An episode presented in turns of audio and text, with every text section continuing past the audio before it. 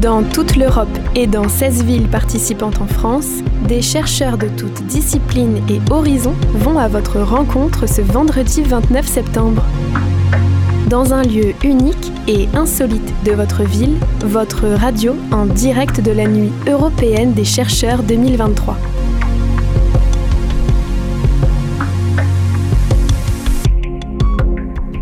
Bonjour à toutes et à tous, nous sommes ravis de vous retrouver sur les ondes de Campus Angers pour cette émission spéciale dédiée à la nuit européenne des chercheurs. Ce soir, dans plus de 100 villes en simultané partout en France et en Europe sont organisées des rencontres à destination du public pour mettre en valeur la recherche et celles et ceux qui la font. Alors nous nous donnons rendez-vous au quai entre 18h et minuit pour des expériences, des rencontres et bien plus encore. Alors que le président de la République Emmanuel Macron est toujours plus incisif, critique et désobligeant avec le monde universitaire, il est de bon ton de donner la parole à celles et ceux qui s'investissent pour faire grandir et progresser le monde. Car quand le monde politique galope, la recherche, elle, progresse doucement, et quand les scientifiques trouvent, le monde politique se met à le questionner. Le GIEC alerte jour après jour, semaine après semaine et mois après mois sur les conséquences du réchauffement climatique et la chute de la biodiversité. Alors quels futurs sont possibles? Pouvons-nous imaginer encore nos futurs? Au siècle dernier, lorsqu'on parlait de futur, on imaginait des voitures volantes, un monde rempli de technologies. Aujourd'hui, nous imaginons le futur avec de nombreuses pistes possibles. Une piste avec la technologie très présente, bien entendu, une autre avec un retour à l'essentiel et peut-être un futur où l'humain ne serait plus présent. Toutes ces pistes sont des hypothèses amenées par des chercheurs et des chercheuses qui construisent les futurs Eh bien, nous en parlons avec nos invités dans cette émission spéciale Nos futurs en partenariat avec la Nuit européenne des chercheurs. Au programme de cette émission, nous accueillons Grégoire Maillet, maître de conférence à l'Université d'Angers, spécialiste de géomorphologie et de sédimentologie, membre du laboratoire de planétologie et géodynamie. Nous reviendrons avec lui sur les bioindicateurs présents dans les sols, ce qu'ils nous disent et quelles conclusions pouvons-nous en tirer Également avec nous Amélie Châtel, maître de conférence à l'Université catholique de l'Ouest, responsable du master écologie et développement durable et directrice adjointe du labo BIOS, spécialisé dans la biologie des organismes marins et des milieux côtiers. Tous les deux font partie de la grande expérience participative. 16 villes travaillent ensemble sur une centaine de mesures autour de la qualité de l'eau eh bien d'ailleurs, commençons par cela. La nuit européenne des chercheurs, c'est tout de suite sur les ondes de Campus Angers et ce soir au Théâtre du Quai.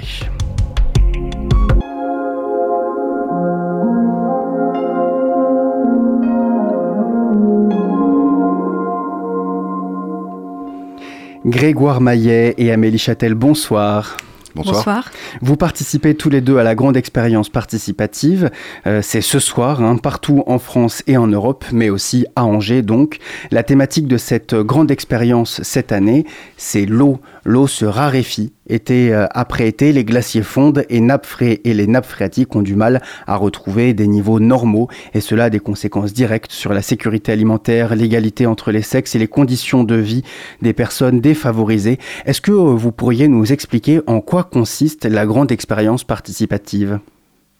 Amélie Châtel eh ben oui, donc comme vous l'avez dit, c'est euh, plusieurs villes qui sont mobilisées pour venir euh, sensibiliser le, public. Euh, donc, euh, dans ces villes, durant la nuit européenne des chercheurs, il y aura une distribution de kits pour venir échantillonner en fait de l'eau et venir doser, grâce à ce kit, différents éléments dans l'eau, c'est-à-dire aller évaluer la, la qualité de l'eau.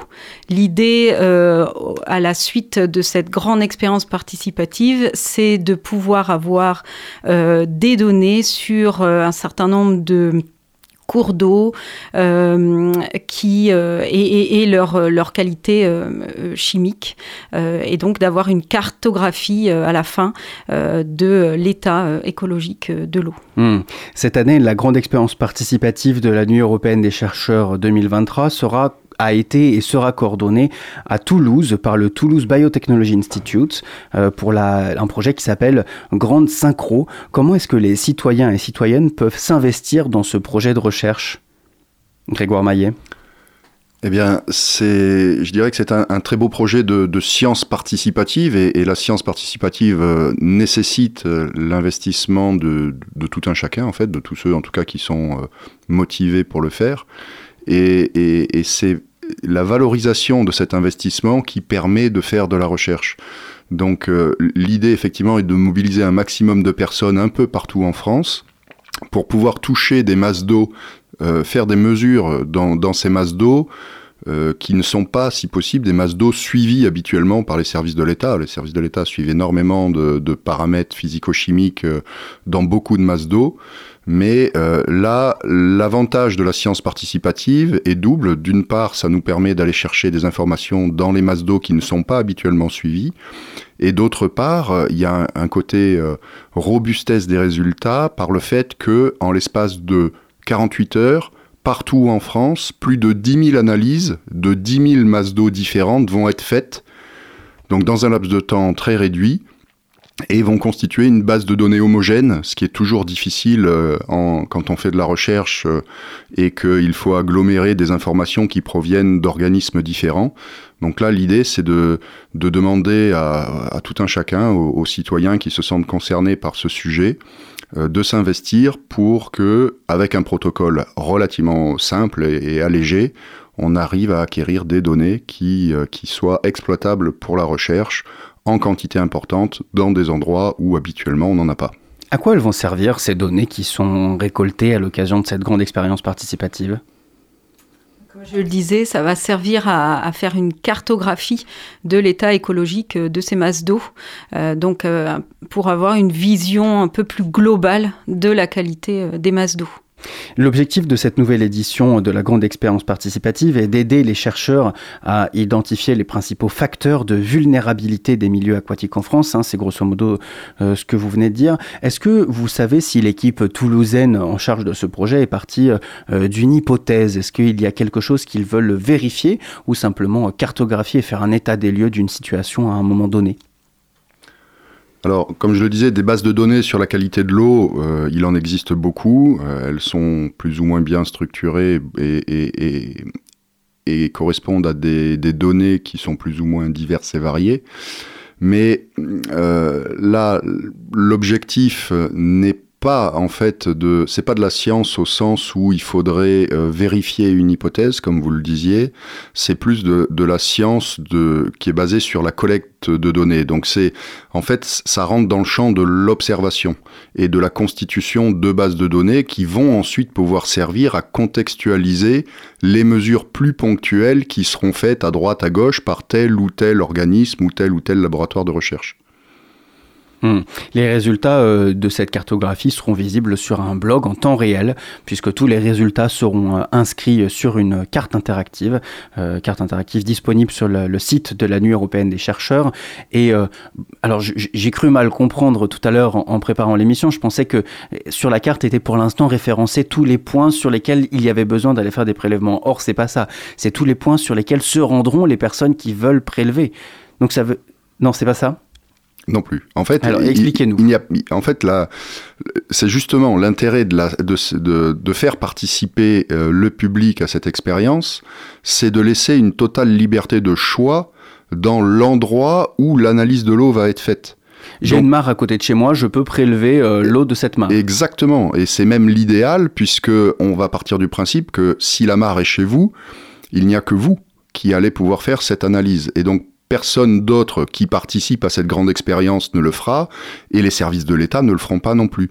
Donc c'est d'autant plus intéressant. Donc les, deux seules masses d'eau euh, sur lesquelles on, demande à ne pas faire d'analyse, ce sont les masses d'eau salée et euh, l'eau du robinet, euh, les masses d'eau salée parce que le test qu'on utilise n'est pas adapté à ce type d'environnement, et euh, l'eau du robinet parce qu'en fait elle est déjà suivie, donc euh, ce sont des informations dont on dispose déjà. Mais ensuite toutes les autres masses d'eau, y compris les fontaines, même si certaines fontaines sont alimentées par de l'eau du robinet, euh, il vaut mieux avoir une mesure dans une fontaine et qu'elle soit alimentée par l'eau du robinet plutôt que de ne pas avoir de mesure dans une fontaine alors que peut-être elle, aurait été intéressante. Ici à Angers, on a des fontaines en circuit fermé. Est-ce que c'est aussi intéressant d'aller prélever de l'eau dans ces fontaines-là et dans ces points d'eau-là? Oui, oui, oui, bien sûr. Je pense que de toute façon, euh, avec la masse de données, l'idée c'est de collecter plus de 10 000 mesures en moins de 48 heures. Donc, c'est ça, ils attendent jusqu'à 15 000 mesures, ils disent C'est la robustesse du, des, des, de, la, de la quantité de données, de, des statistiques qui vont pouvoir être faites, donc de la représentativité qui va être intéressante. Donc il faut inciter effectivement tout le monde à aller à aller euh, ben, faire sa mesure là où bon lui semble, et de préférence dans un endroit où il y a peu de chances que, que quelqu'un d'autre ait eu envie de, faire la même chose. Je vous donne juste un exemple, on est au quai donc euh, sur, euh, sur les berges de la Maine, on va distribuer 400 kits ce soir, ça serait quand même dommage que les 400 personnes fassent les 3 mètres qui séparent euh, la porte d'entrée du quai de la Maine et, et aillent faire leurs mesures dans l'eau de la Maine. Voilà, ça, c'est vrai que ça, ça enlèverait une partie intéressante de, du travail. Par contre, euh, si les gens habitent n'importe où dans le département ou même ailleurs, eh bien, qu'ils retournent chez eux et qu'ils aillent faire une mesure là où bon leur semble, hormis l'eau du robinet et l'eau salée. Amélie Châtel, vous nous disiez euh, tout à l'heure hors antenne que ça y est, vous aviez reçu les kits? Alors, euh, euh, nous, le laboratoire, euh, pas, pas tout à fait encore. On, attend d'être installé à la quoi? des chercheurs. Il y aura quoi dans ces kits? Alors, dans les kits, donc il y aura une un petit dispositif pour permettre de qui, qui, sera trempé dans l'eau échantillonnée et qui nous permettra d'avoir un résultat et puis également des indications sur la manière de communiquer les résultats obtenus. Dans cette émission, euh, et c'est le thème d'ailleurs de la Nuit européenne des chercheurs, nous questionnons euh, nos futurs. Est-ce que vous avez connaissance de progrès scientifiques euh, qui pourraient nous éviter, ou bien au moins décaler, la crise de l'eau qui s'annonce? On parle beaucoup des usines de dessalement aujourd'hui comme étant des possibles solutions à cette crise de, de l'eau douce. Ça vous laisse sans voix? Non, non, je je réfléchis et je me dis que euh, avant de proposer des solutions, il faut qu'on soit bien d'accord sur le constat. Et je crois que c'est une question qui est suffisamment complexe pour qu'on on, on, présuppose pas que euh, euh, y a un problème avec avec l'eau douce et que la technologie va nous permettre ou, ou peut nous permettre de le régler. Je pense que c'est plus compliqué.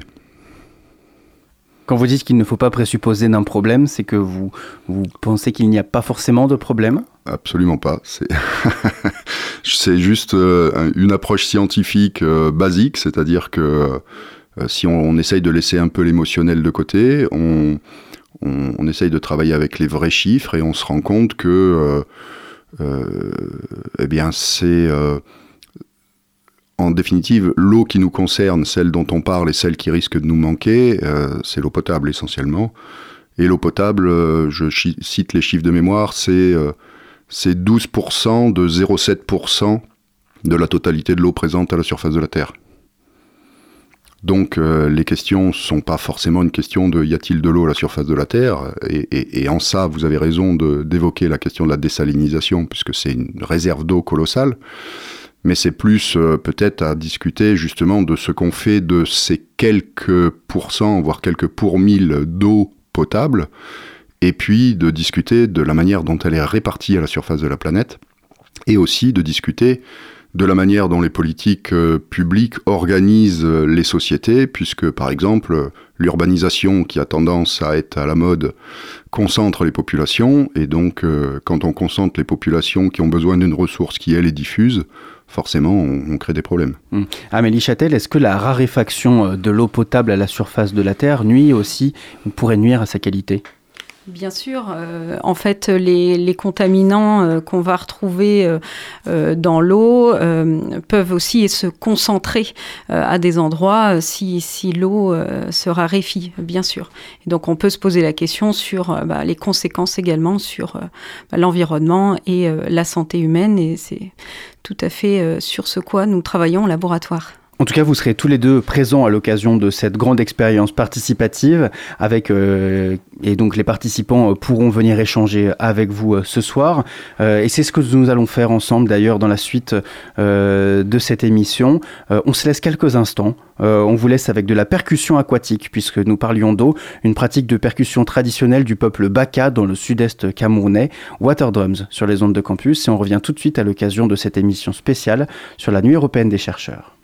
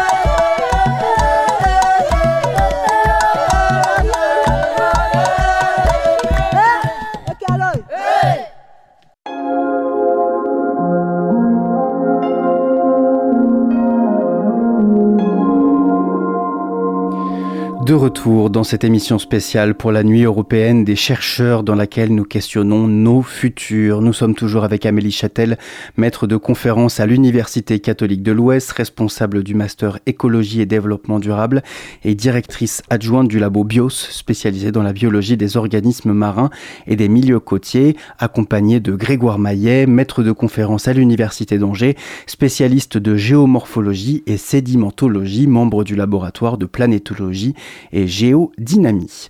Amélie Châtel, j'aimerais revenir avec vous sur vos thématiques de recherche et de quelle manière ce sur quoi vous travaillez peut nous donner des perspectives pour imaginer nos futurs. Vous êtes donc membre du labo BIOS et vous étudiez la biologie des organismes marins des milieux côtiers et notamment l'apparition des nanoplastiques et des nanobactériaux et leur influence sur euh, les organismes. Est-ce que vous pourriez nous définir ce qu'est l'écotoxicologie? Alors euh, oui, nous travaillons en écotoxicologie. Donc l'écotoxicologie, c'est d'étudier la toxicité euh, de substances sur euh, l'environnement. Donc nous, en l'occurrence, au laboratoire BIOS, on travaille sur la toxicité de contaminants émergents, donc des contaminants pour lesquels on n'a pas pour l'instant beaucoup de réglementation. donc ça va être principalement les nanoparticules, mais là, on travaille beaucoup sur tout ce qui est nano et microplastique qu'on retrouve beaucoup dans les environnements euh, aquatiques. Hmm. Comment est-ce que ces nanoparticules influent sur les organismes que vous étudiez? Alors, euh, de par leur taille, en fait, hein, les nanoparticules, euh, les nanoplastiques, euh, ben, comme le nom l'indique, ont une taille nanométrique, donc entre 0 et 100 nanomètres. Donc, c'est assez facile d'imaginer comment donc ces particules peuvent facilement rentrer à l'intérieur des tissus et eh bien s'insérer dans les cellules. Au niveau des, cellules, eh bien, on a pu observer notamment la présence de, nanoparticules euh, au niveau de l'ADN. Donc, on peut se poser des questions sur euh, ben, voilà, euh, la descendance aussi de, des espèces touchées. Mmh. vous avez travaillé notamment sur évidemment le plancton, mais aussi des crevettes. Donc ça va, voilà, c'est des, des, organismes qui peuvent être plus ou moins gros. J'ai vu que vous aviez publié un article oui, alors on travaille. Euh, euh, nous au laboratoire, on travaille plutôt sur les bivalves aquatiques. Donc ça va être euh, tout ce qui est moules marines, huîtres, et puis on travaille également sur les vers, les vers estuariens qu'on va retrouver notamment au niveau de l'estuaire de la Loire et des petits bivalves estuariens qu'on retrouve au, niveau de la Loire aussi. Donc nous, on est un peu plus spécialisé sur ce hmm. genre d'organismes, mais ça ne nous empêche pas d'aller regarder à différents niveaux de la chaîne trophique. Euh, notamment en s'associant à d'autres laboratoires euh, nationaux. Hmm. Est-ce que vous avez vu les comportements de ces, euh, de ces, de ces organismes évoluer avec, depuis l'apparition des nanoparticules? Alors évoluer, c'est dans leur organisme. Oui, oui. alors c'est évoluer. Bon, on n'est pas sur. Euh, il faudrait aller regarder sur euh, plusieurs euh, plusieurs générations. Nous, en tout cas, ce qu'on a pu observer. Alors, si je reste vraiment centré sur les plastiques, qui est vraiment le, le cœur de nos études en ce moment, eh bien, ce qu'on voit, c'est alors des effets des plastiques au niveau moléculaire. Donc, je vous parlais de des effets sur l'ADN, au niveau cellulaire, mais on, on voit aussi des, des effets des, micros et nanoplastiques au niveau de euh, l'allocation énergétique des organismes. Donc, c'est-à-dire qu'ils mettent, ils mettent leur énergie finalement à essayer de se débarrasser de ces plastiques au profit de euh, la croissance, la reproduction. Donc, on imagine bien que à long terme, eh bien, on va avoir euh, des répercussions sur sur les populations aussi.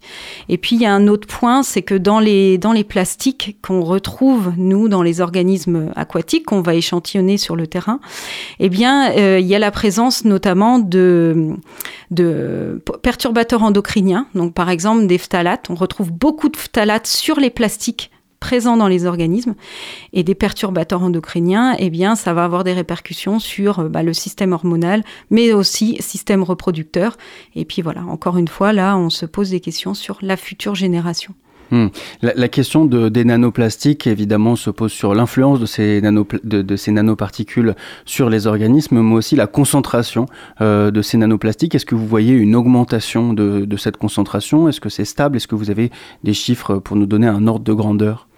Alors, euh, c'est difficile euh, à l'heure actuelle d'aller étudier les, les concentrations en. Alors, tout ce qui est nanoplastique ou nanoparticules, c'est très compliqué au niveau de la méthodologie. Euh, on n'a pas les outils euh, de chimie nécessaires pour aller quantifier dans les milieux environnants euh, des, des matériaux à l'état nano. par contre, au niveau des microplastiques, nous, on va aller mesurer. Donc là, par exemple, au niveau de la Loire, on est allé mesurer les, les, concentrations en, microplastiques. Alors, sachant que c'est très variable, les plastiques, bah, c'est très volatile. donc voilà, bon, mais on est de l'ordre de euh, euh, quelques centaines de microplastiques euh, par litre d'eau. et puis les, beaucoup? Alors on reste dans la norme quand même par rapport à ce qui peut se retrouver dans d'autres fleuves. à titre de comparaison, c'est on a des données sur la Seine. Voilà, on est à peu près dans les ordres de grandeur. Et puis de ce qui peut aussi être retrouvé par ailleurs dans le monde. Hmm.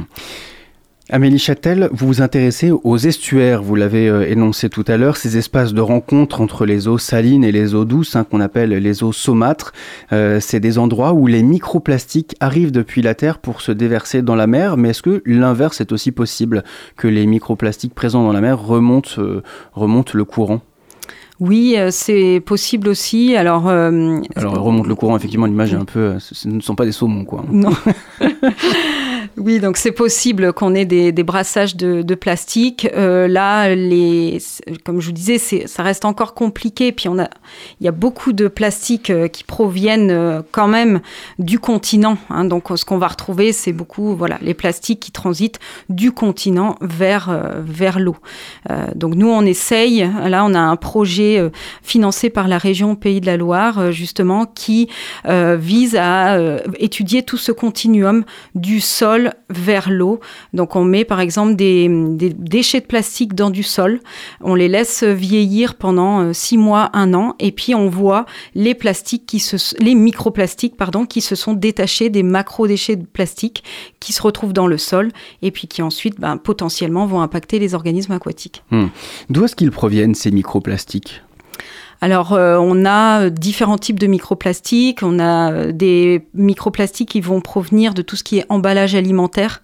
Donc ça, ça va être beaucoup ce, qu'on retrouve dans, les milieux. Donc, par exemple, du polyéthylène, du polypropylène qu'on retrouve euh, voilà, dans bah, les petits biscuits en, suremballés.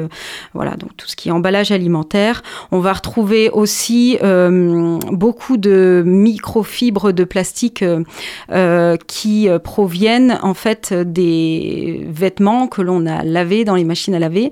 Euh, voilà, en fait, on n'a pas à l'heure actuelle euh, de filtre suffisamment efficace pour, euh, pour stopper en fait ces, ces, microplastiques. Donc voilà, on a beaucoup beaucoup de fibres. On hmm. retrouve beaucoup de fibres colorées là, nous, dans les échantillons. J'ai cru voir aussi que ça pouvait venir des, des cosmétiques.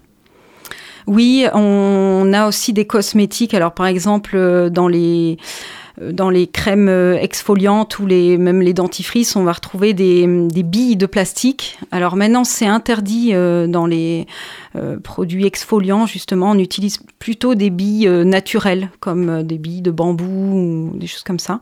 mais mais n'empêche qu'il en reste quand même encore beaucoup dans l'environnement. Hmm. Sous quelle forme est-ce que ça se présente, euh, ces microplastiques? C'est vraiment juste des toutes petites euh, molécules de, de, plastique qui euh, se trimballent comme ça dans l'eau? Alors oui, en tout cas, des microplastiques, c'est une taille inférieure à 5 mm. donc on va appeler microplastique voilà, toute particule qui a cette taille. Donc on a différentes formes. Donc ça va être des fibres pour les fibres textiles ou sinon des petites particules un peu plus arrondies euh, qui euh, proviennent de la fragmentation de macro-déchets de plastique. Hmm. Euh, on en parlait un tout petit peu hors antenne avant euh, de prendre euh, le micro, le projet Loire Sentinelle, que nous avons eu l'occasion de traiter à de nombreuses reprises déjà sur les ondes de Radio Campus Angers. Vous en avez probablement entendu parler puisque Bios fait partie intégrante de ce projet. Donc ce projet a pour objectif de cartographier la biodiversité et la pollution plastique depuis Chalonne jusqu'aux sources du fleuve donc de la Loire. comment va la Loire? Alors euh, la Loire, euh, eh bien, euh, on voit qu'elle est quand même contaminée en microplastique. donc nous, effectivement, dans le dans le projet Loire Sentinelle, donc on était très associés à ce projet, en même, au même titre que le laboratoire LE de Nantes. chacun avait une spécialité, en fait, en tout cas, c'était pour justement doser les microplastiques dans les échantillons euh, d'eau et de sédiments euh, qui ont été récoltés euh, par l'association Net Explorer. Donc nous, on a indiqué voilà le nombre de réplicas qu'il nous fallait pour une robustesse des données, etc. et donc ce qu'on a pu observer, c'est que dans dans tous les prélèvements hein, récupérés, on retrouvait la présence de microplastiques. donc on a fait des prélèvements, oui, depuis depuis la source jusqu'à l'estuaire, hein, même ça s'est pas arrêté à Chalonne. Euh, et euh, à chaque fois, on retrouve euh, des microplastiques. Alors, bien sûr, à chaque fois, on retrouvait plus de microplastiques en aval des villes comparativement à l'amont. Hein. donc, on a bien observé, en tout cas, un effet de l'urbanisation sur la présence de microplastiques. Eh bien écoutez, merci beaucoup Amélie Châtel d'avoir répondu à nos questions euh, sur Radio Campus Angers. Je rappelle que vous êtes maître de conférence à l'Université catholique de l'Ouest et directrice adjointe du labo Bio spécialisé dans la biologie des organismes marins des milieux côtiers, membre euh, partie prenante du projet euh, Loire Sentinelle.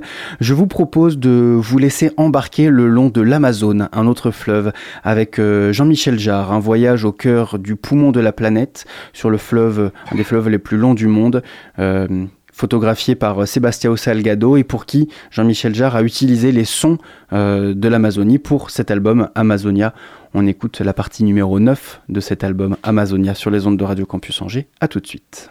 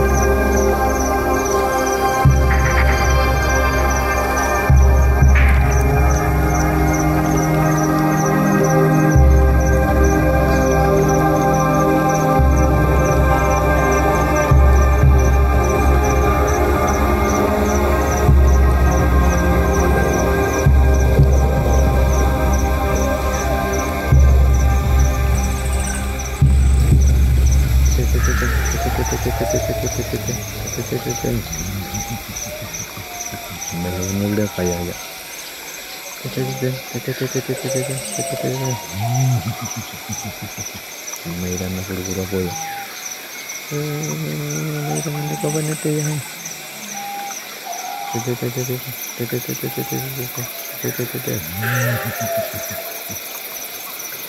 Mereka menunggu ya, kayak upaya ya.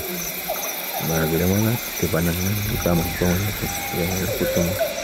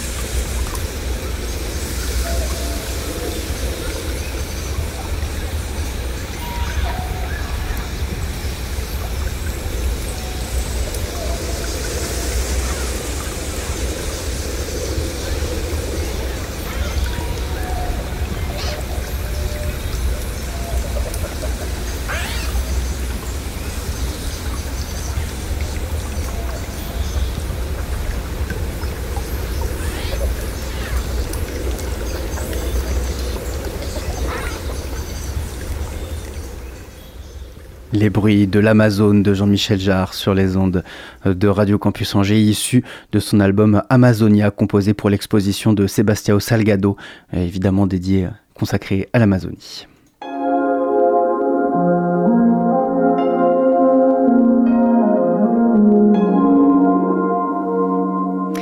De retour dans cette émission spéciale pour la nuit européenne des chercheurs sur les ondes de Radio Campus Angers, émission dans laquelle nous questionnons nos futurs. La nuit européenne des chercheurs, c'est ce soir au théâtre du Quai, mais aussi en simultané partout en France et en Europe, dans plus de 100 villes.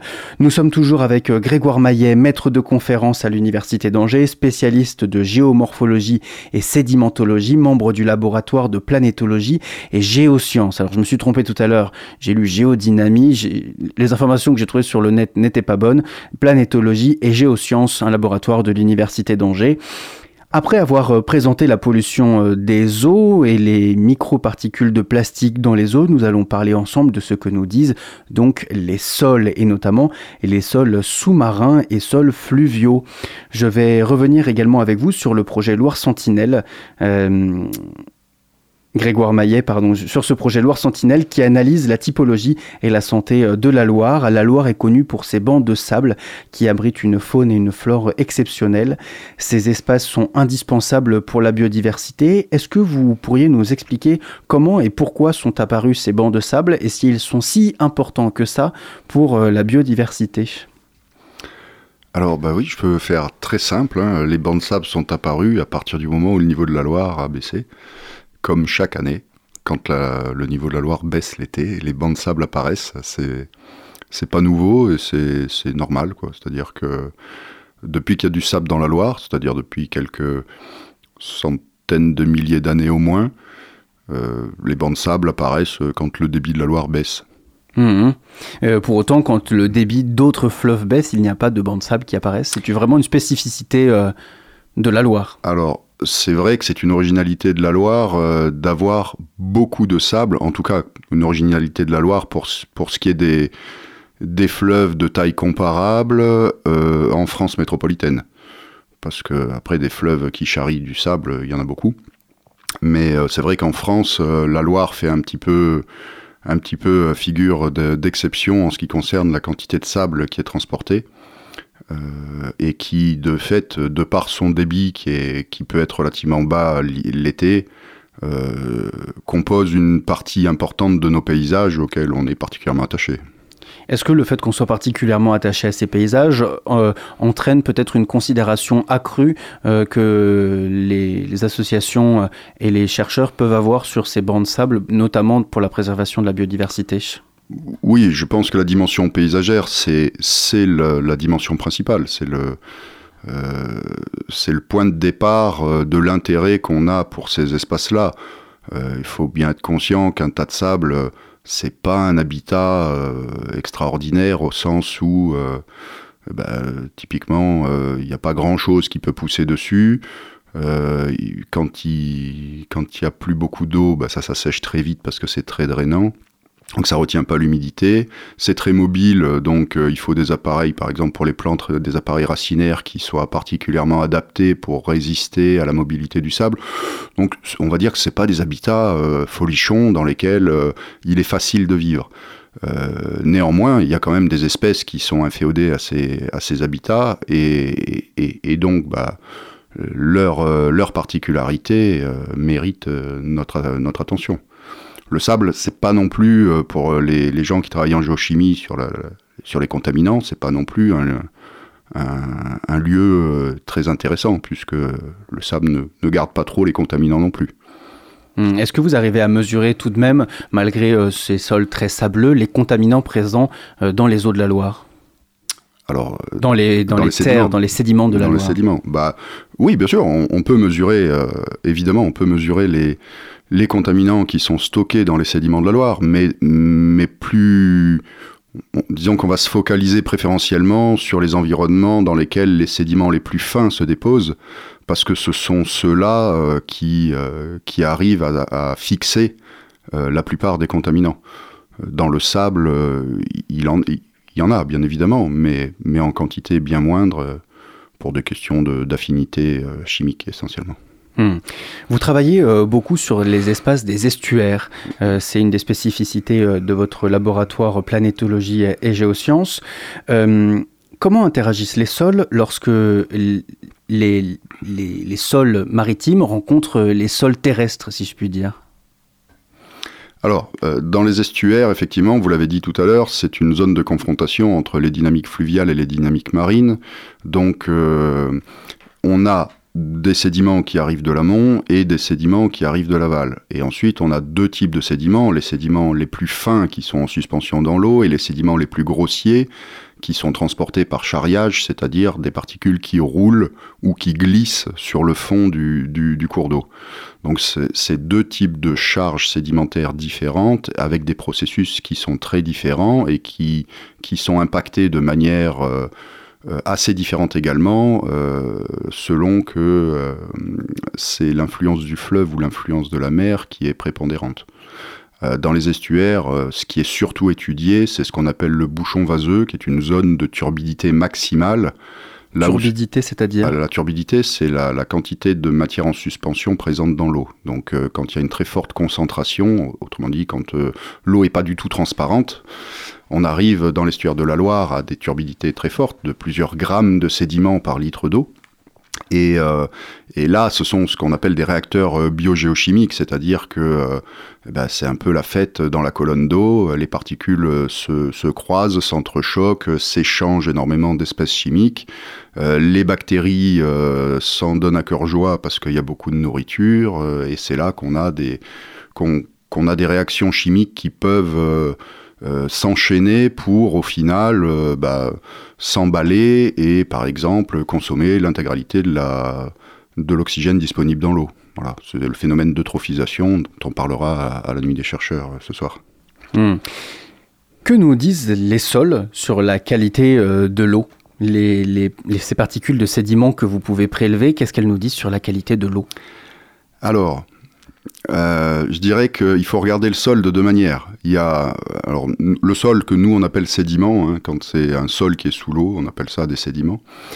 Euh, en fait, euh, à la fois c'est un réceptacle des contaminations qui sont présentes dans la colonne d'eau, mais en même temps c'est un réservoir pour relarguer des contaminants dans la colonne d'eau. Donc ça, ça, ça, ça, il y a, des phénomènes, des échanges entre la colonne d'eau et le sédiment qui sont très importants. Et selon les circonstances, ils peuvent aider l'eau à, s'épurer des contaminants qui sont présents en son sein ou au contraire favoriser par un relargage d'espèces chimiques euh, actives, réactives, euh, favoriser euh, la recharge en contaminants de la colonne d'eau. Hum, est-ce qu'on retrouve les microparticules de plastique dont nous parlions tout à l'heure? Avec Emily Châtel Ah ben oui, cela et tous les autres, euh, tous les autres contaminants, bien sûr, on les retrouve. Et, alors, dans les milieux estuariens, c'est un peu particulier parce que la sédimentation n'est pas homogène, c'est-à-dire que euh, euh, il y a beaucoup de remaniement de sédiments, donc c'est pas des couches de sédiments qui se déposent tranquillement les unes sur les autres au, fur et à mesure que le temps passe. C'est des choses qui sont un petit peu plus compliquées, donc les datations sont un petit peu plus compliquées également. Et donc quand on veut reconstituer des chroniques temporelles de de l'histoire de la contamination, par exemple, dans en, en, nutriments, par exemple, voilà, les phosphates, les nitrates, euh, bah, c'est pas toujours évident parce qu'on n'a pas de sédimentation continue, mais c'est plus facile quand on va en mer. Voilà. Hmm. Vous, vos thématiques de recherche, concrètement, elles se portent sur quoi en ce moment? Alors en ce moment, on travaille beaucoup euh, sur les problèmes de sous-oxygénation de l'estuaire de la Loire et sur justement le fonctionnement biogéochimique de l'estuaire. C'est-à-dire qu'il se passe des choses très complexes dans un estuaire et euh, euh, on constate qu'il y a des périodes, notamment des périodes où il n'y a pas beaucoup d'eau et où il fait très chaud, des périodes où, il, manque de l'oxygène dans l'eau de la Loire, voire il n'y en a plus du tout. C'est ce qu'on appelle les périodes d'hypoxie ou d'anoxie, ce qui peut poser des problèmes, notamment pour la migration des poissons. et alors on sait qu'il y a des réactions chimiques très complexes, on sait qu'il y a des moments où il n'y a plus d'oxygène, mais on n'arrive pas forcément encore bien à faire le lien entre euh, ces réactions chimiques et les conséquences sur l'oxygène. Donc nous, on est en train de travailler là-dessus dans le cadre du, projet Life Reverso, qui est un projet européen piloté par la région Pays de la Loire. Et, et l'hypothèse qu'on a formulée justement, c'est que le sédiment qui est présent au fond de l'estuaire joue un rôle de, gardien des contaminants pendant, l'année et que à certaines périodes, eh il va relarguer ces contaminants, soit pour initier, soit pour favoriser, soit pour prolonger les épisodes euh, de sous-oxygénation de l'eau. Donc voilà, on travaille sur le rôle du sédiment qui est au fond dans ces questions qui en fait concernent la colonne d'eau. Hmm. Euh, en tant que non-initié, euh, pas forcément spécialiste de la sédimentation, euh, quand j'ai lu sédiment, j'ai tout de suite pensé aux fossiles, puisque voilà, vous, vous haussez les, sourcils, mais j'ai pensé à ça puisque les, les, fossiles se retrouvent dans des couches de sédiments qu'on va venir gratter. les archéologues évidemment de, notre période contemporaine ont pu retrouver dans le sol des vestiges de civilisations anciennes prestigieuses. Hein. C'est un roman qui est, régulièrement raconté. Est-ce que nous, les fossiles que nous laisserons aux générations futures seront en plastique? Entre autres en plastique, ouais, ouais, ouais en, métal. Euh, bon, après, euh, Amélie est mieux placée que moi pour, euh, pour parler des vitesses de dégradation de ces, de ces plastiques, mais oui, c'est un, des critères sur lesquels, par exemple, une partie de la communauté scientifique se base pour définir une nouvelle ère géologique qui serait l'Anthropocène. voilà, c'est une possibilité, effectivement, de considérer que euh, que ces dépôts de, contaminants euh, sont des marqueurs suffisamment euh, importants et suffisamment pérennes pour qu'on puisse en faire une limite géologique à l'échelle de l'histoire de la Terre. Alors ça serait, voilà, c'est en débat parce que évidemment l'histoire de l'homme a commencé bien avant l'histoire de ces contaminants émergents et, et, l'anthropocène qui gommerait quelques dizaines de milliers d'années de présence de l'homme sur Terre euh, pas forcément la meilleure définition, mais euh, ça, c'est un débat qui, qui, nous occupe un peu en ce moment. Hmm. Que nous disent les sols dont nous pourrions nous servir euh, pour imaginer nos futurs? C'est la thématique euh, de, la nuit européenne des chercheurs euh, cette année. Comment est-ce que euh, la géologie s'inscrit dans ce thème? Ben, de, Depuis pratiquement le, début de, la discipline, la géologie a, a, pour mission de comprendre comment s'est passé notre passé pour imaginer comment se passera notre futur. Donc, par rapport à cette, euh, euh, définition de la, géologie, on, est une science qui est vraiment au cœur de la problématique, puisque rien ne peut être euh, modélisé, par exemple, sur les évolutions futures, si on n'a pas des idées de comment ça s'est passé avant et de, et de la tendance dans laquelle le présent s'inscrit. Donc la géologie sert principalement à ça, au travers des études paléo-environnementales, paléoclimatiques, puisque on va on va pouvoir regarder par exemple les, grandes extinctions, euh, ce qui en a été la cause, donc je parle des extinctions du vivant, ce qui, en a, été la cause et surtout quelles en ont été les conséquences. Et ça, bah, ça peut nous éclairer euh, peut-être sur, euh, notre avenir par rapport à la situation qu'on observe actuelle de, diminution de la biodiversité. Hmm. Eh merci beaucoup à tous les deux d'avoir répondu à nos questions. Vous serez tous les deux avec un stand demain à la européenne des chercheurs. Ce soir, oui. Merci beaucoup à tous les deux d'avoir répondu à nos questions euh, sur les ondes de Radio Campus à Angers à l'occasion de cette Nuit européenne des chercheurs. Vous aurez ce soir un, un, stand à la Nuit européenne des chercheurs. On pourra vous y retrouver. Qu'est-ce que vous allez proposer sur ces stands, Amélie Châtel alors nous, on va présenter les activités du laboratoire BIOS. Donc on va représenter en fait les, les déchets plastiques, où est-ce qu'on enfin leurs sources, et puis quelques effets qu'on a pu observer sur les organismes, et enfin quelques alternatives euh, à l'usage de plastique. Grégoire Maillet alors pareil, euh, donc dans le même espace, hein, au deuxième étage, euh, il y aura un stand pour le, laboratoire, le, le, LPG, qui sera plus tourné vers euh, notre principal outil pour euh, travailler sur euh, la qualité des milieux actuels et, les, paléo-environnements. C'est un forum unifère, un, petit organisme unicellulaire, avec notamment de la réalité virtuelle pour, pour faire comme si vous étiez un chercheur sur une... sur une vasière de l'estuaire, et puis le stand de la grande expérience participative Synchro, où on aura des étudiants euh, du, master de géographie qui viendront euh, euh, interagir avec le public pour distribuer les kits, expliquer comment fonctionne cette grande expérience et, comment nous aider à acquérir cette grande base de données.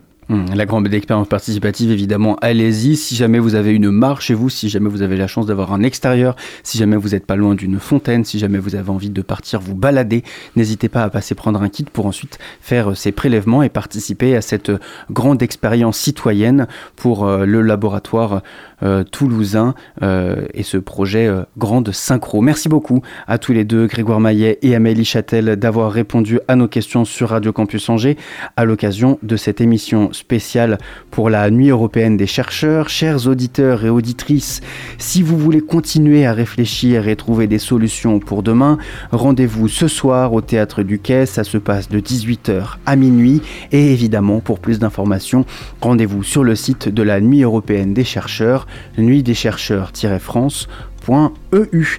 Un grand merci également à Audrey Lavaux-Girard avec qui nous avons travaillé à la réalisation de cette émission. Restez bien à l'écoute de Campus et n'oubliez pas, les bonnes ondes, c'est pour tout le monde.